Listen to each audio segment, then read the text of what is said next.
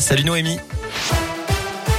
Salut Cyril, salut à tous. On commence avec le trafic. Il y a eu une grève à la Stas. La circulation des trams particulièrement est perturbée à Saint-Etienne. Et puis prudence, si vous prenez la route en cette fin de journée dans le Puy-de-Dôme, il va falloir abaisser votre vitesse de 20 km heure si vous empruntez l'autoroute A89. Ça concerne la portion entre Combronde et la limite du département. Décision du préfet alors que la Météo France annonce un épisode verglaçant dans le massif central sur la partie ouest du département, mais aussi de fortes rafales de vent. À la une, Jean Castex dans la région aujourd'hui. Le Premier ministre était à Bourg-en-Bresse ce matin. Il est cet après-midi à Lyon, tout comme Olivier Véran, le ministre de la Santé. Ensemble, ils visitent un laboratoire des hôpitaux civils de Lyon spécialisé dans le séquençage des tests PCR. Jean Castex se rendra ensuite dans un centre de vaccination de l'Est lyonnais puis à l'aéroport Lyon-Saint-Exupéry où les contrôles sanitaires sont renforcés. Sur le front de l'épidémie de Covid, un premier cas de variant Omicron a été détecté en Auvergne-Rhône-Alpes. Ça fait donc 9 cas au total en France. Auvergne-Rhône-Alpes qui est par ailleurs la deuxième région de France où le taux d'incidence est le plus élevé. 392 cas pour 100 000 habitants, c'est plus de 80% en une semaine. Dans les établissements scolaires, les chiffres sont en forte hausse aussi. 617 classes fermées cette semaine dans l'Académie de Lyon, contre 514 la semaine dernière.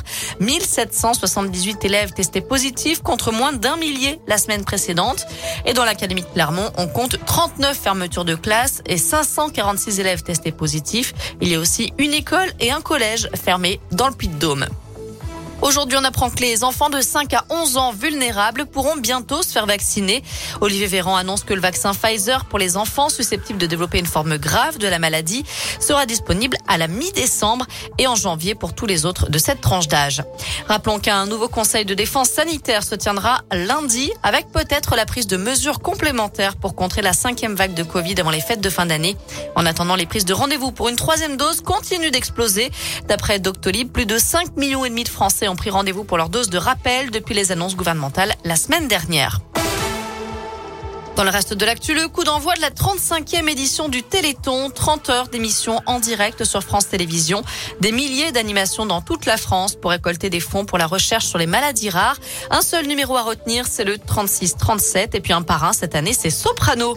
On termine avec le début demain des festivités d'hiver à Bourg-en-Bresse, marché de Noël, boîte aux lettres du Père Noël, un mois de décembre qui débutera par la grande parade lumineuse dans les rues de la ville. Toutes les infos sont sur l'appli Radescoop et radescoop.com.